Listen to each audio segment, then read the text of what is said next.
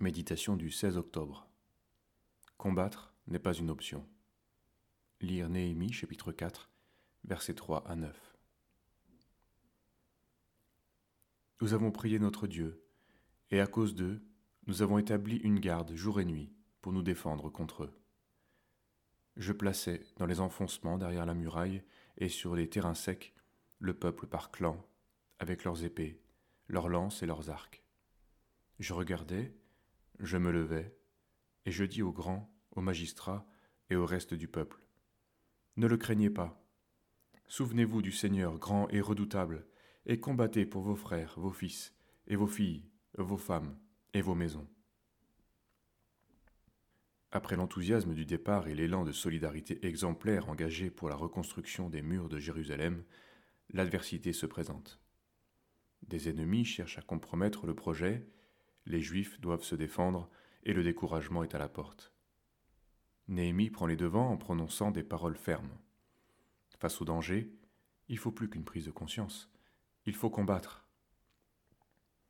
Les promesses de restauration ne sont pas inconditionnelles. Certes, il est écrit Tu seras sauvé, toi et ta famille. Acte 16, verset 31. Mais nous sommes aussi exhortés à combattre pour nos fils, nos filles, nos femmes et nos maisons. Nous entendons certains croyants s'exclamer Mais qu'avons-nous fait de mal pour qu'il nous arrive cela? En réalité, ils devraient plutôt se poser cette question Qu'avons-nous fait de mieux que les familles incrédules? Satan connaît nos failles et les utilise pour accomplir son plan. Plus nos responsabilités sont grandes dans l'œuvre et plus l'enjeu est important. Le combat incontournable. Nous ne pouvons nous contenter d'un christianisme mondain ou tolérer la passivité dans notre vie de famille sous prétexte que nous sommes déjà chargés ailleurs. Nous nous imaginons que Dieu comprend bien notre problème de planning et s'occupera des nôtres. Or le Seigneur ne s'occupe pas des choses que nous négligeons.